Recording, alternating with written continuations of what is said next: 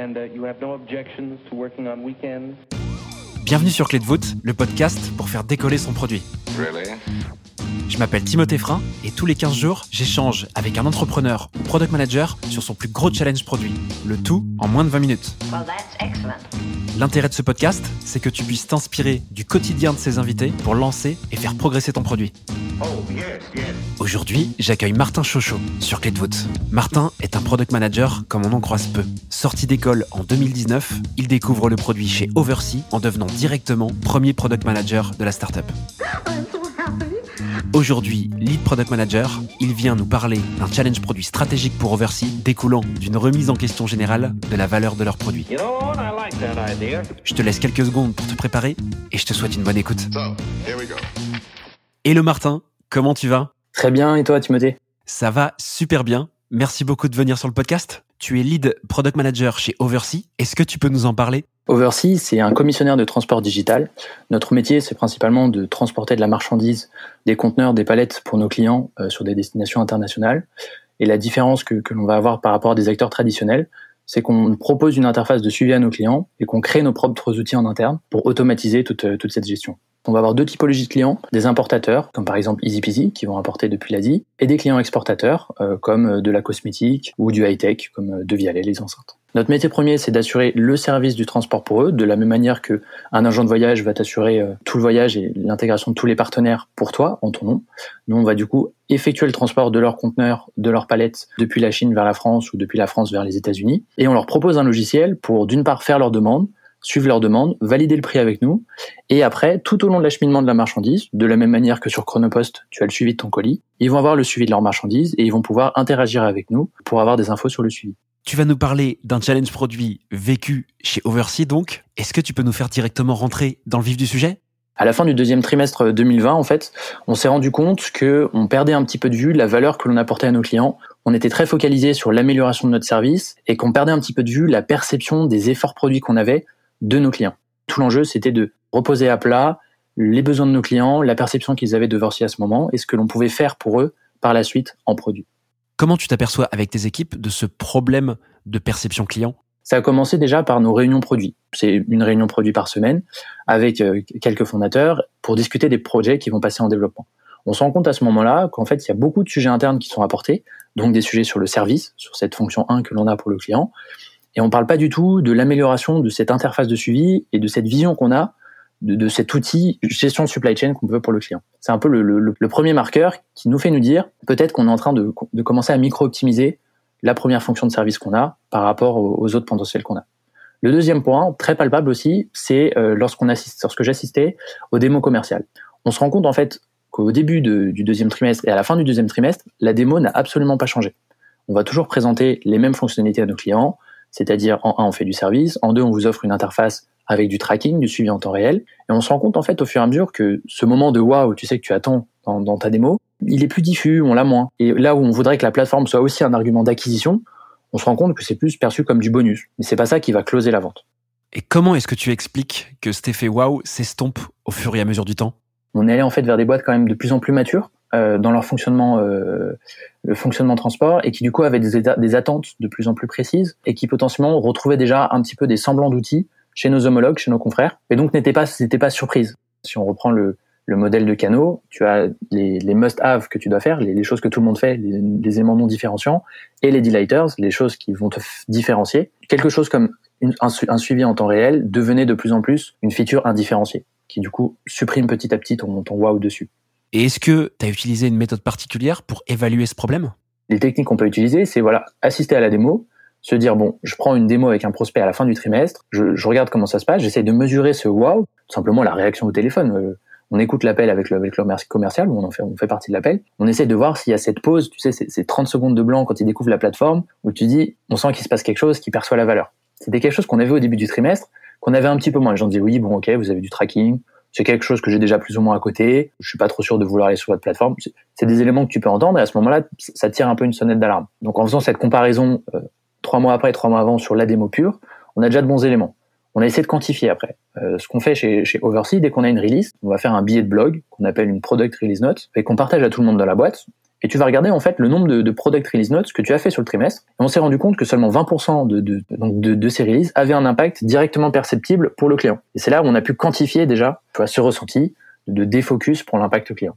Pour donner peut-être des exemples, en parlant d'impact client, les 20% de toutes ces, de toutes ces annonces, il y a eu 80% du coup, c'était des annonces d'amélioration de notre plateforme en interne qui permet d'assurer le service. Donc ça n'a pas du tout visible par le client. Et du coup, ces 20%, c'était des gros sujets. On a refondu le système d'invitation d'utilisateurs pour nos clients. Il n'y avait que 20% de tous nos efforts qui étaient consacrés à ça.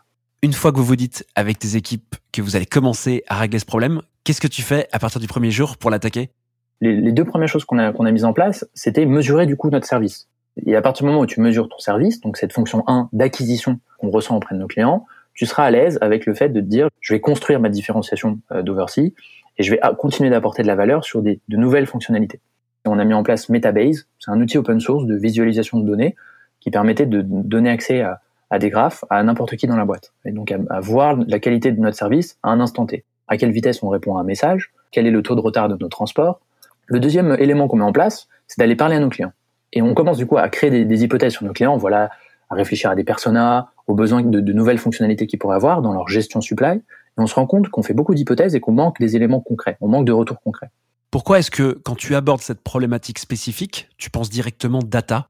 Il ne faut pas tomber dans l'écueil de simplement de la donnée. Demander à un client est-ce que notre service est bon? La réponse sera très binaire, oui, non, versus le quantifier, se dire voilà, quel est mon taux de retard? Je suis passé de 50% de taux de retard à 30% ou 10%.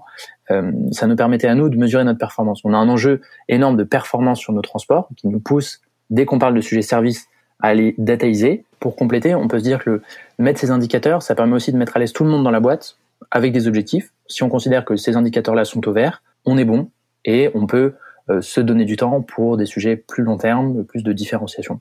La discovery chez Oversea, c'est quelque chose que vous ne faisiez pas quotidiennement à l'époque? Quand j'ai rejoint la boîte, on était beaucoup dans l'exécution. Il y avait plein de très bonnes idées qui étaient apportées en interne. Et mon rôle en tant que premier PM, c'était d'aider à co-construire une machine de delivery. Petit à petit, une fois que cette delivery est bien assurée, pouvoir remonter sur de la discovery. Et je pense que ça a vraiment été la première user discovery stable qu'on a mise en place et qu'on s'est mis à reproduire, je dirais, tous les trimestres. Ce qu'on faisait, c'était euh, d'assister à des démos, qui est une discovery, je dirais, gratuite. Il n'y a pas d'effort à fournir. On a juste à demander à un commercial à se greffer à sa démonstration. On n'avait pas structuré encore au sens strict de user discovery. Pour avoir un peu plus de précision sur cette discovery, tu te joignais à des appels entre les commerciaux et les clients déjà signés, c'est ça? Alors sur la prospection, vraiment une démo, je suis en contact avec quelqu'un pour le closer, pour, le faire utiliser Oversea en cours de parcours d'un client, il pose une question sur notre plateforme euh, parce qu'il a un cas d'usage qui, qui ne retrouve pas sur, sur Oversea. Et là, il y a des enjeux de culture de boîte à ce que tous les commerciaux euh, aient le réflexe de se dire je vais en parler au produit.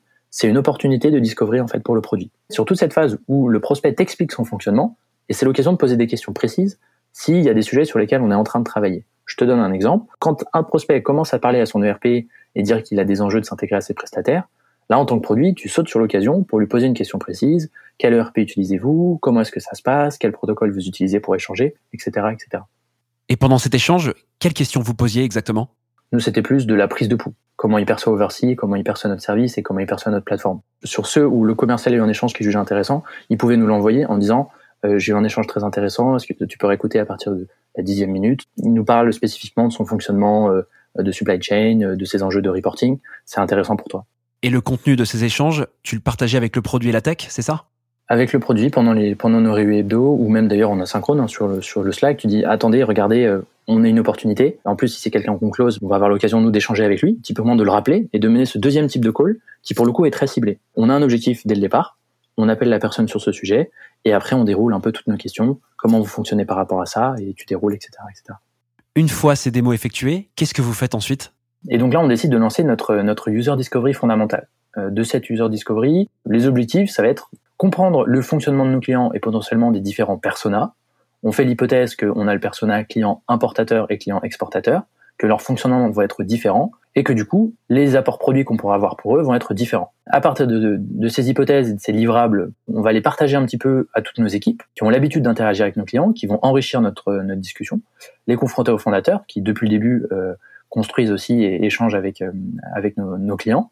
Et on va faire une première version de script d'entretien pour cette recherche.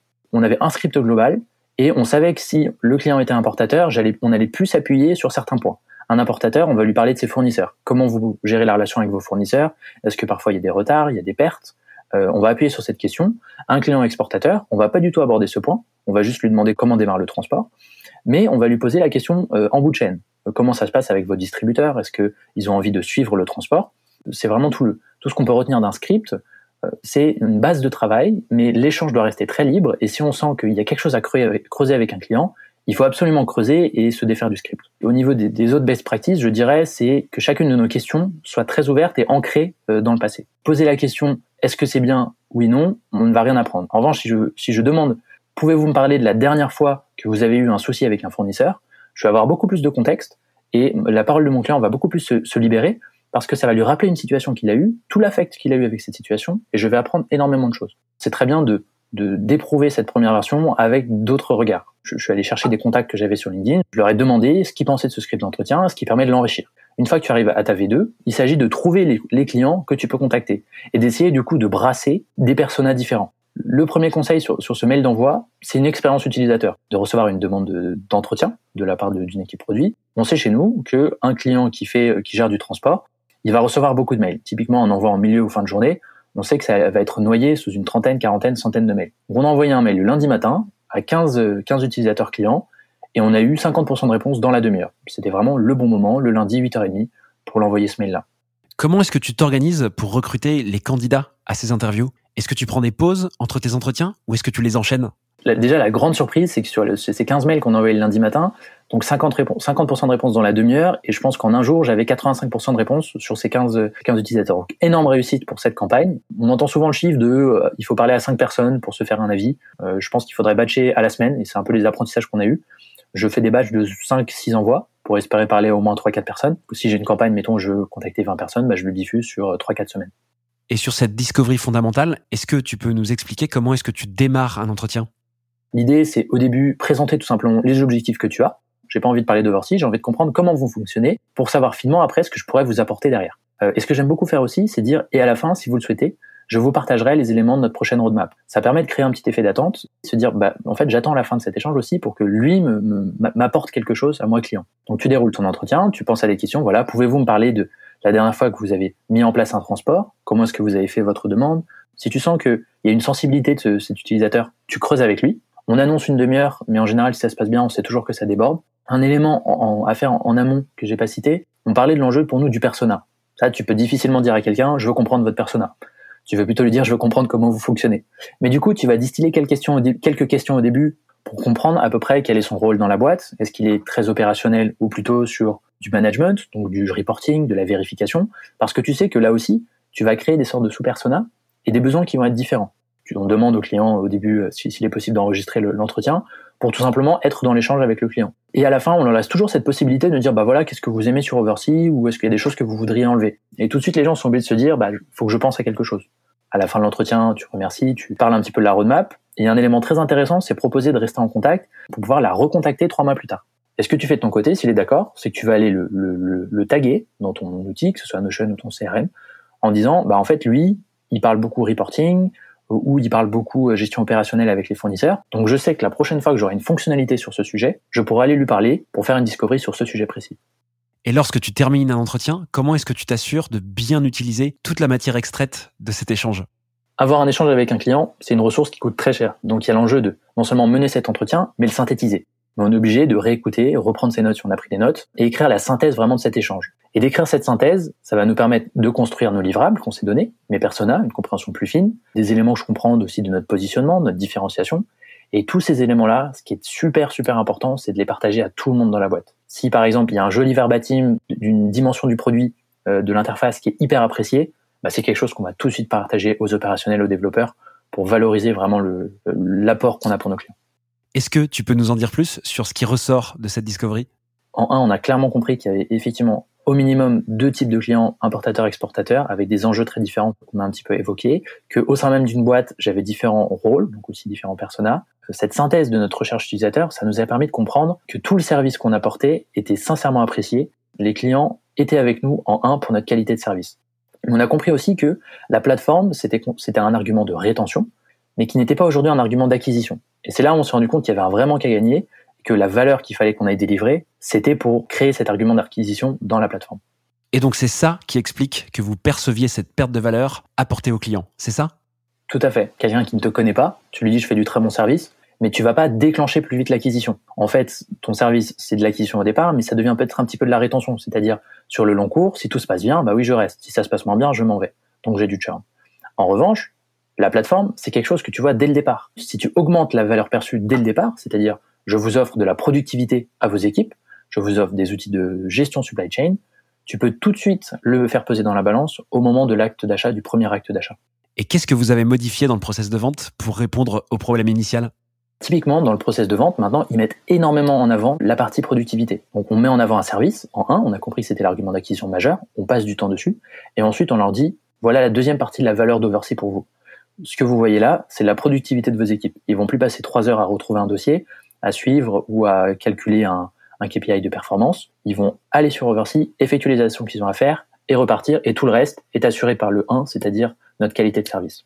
Et donc, si je comprends bien, ce que tu dis, c'est que vous avez suivi toute une méthodologie produit pour pouvoir ajuster le discours commercial sans pour autant toucher au produit. C'est ça? Ça a contribué en fait à justifier ce qu'on avait fait et à le formaliser pour tout le monde dans la boîte. Ça nous a permis d'aligner du coup le discours commercial, mais aussi les efforts produits qu'on s'est mis à faire. On s'est dit, bah oui, il y a un intérêt à avancer sur les fonctionnalités clients, que l'on comprend mieux d'ailleurs parce qu'on comprend mieux nos clients, pour créer, consolider cette valeur productivité qu'on vend maintenant à nos clients. Et est-ce que tu as réussi à mesurer une évolution sur ces fameux billets de blog, les Product Release Notes dont tu as parlé juste avant? Ouais, tout à fait. Bah, à la fin du, à la fin du troisième trimestre, du coup, on, s'est repenché sur cet indicateur.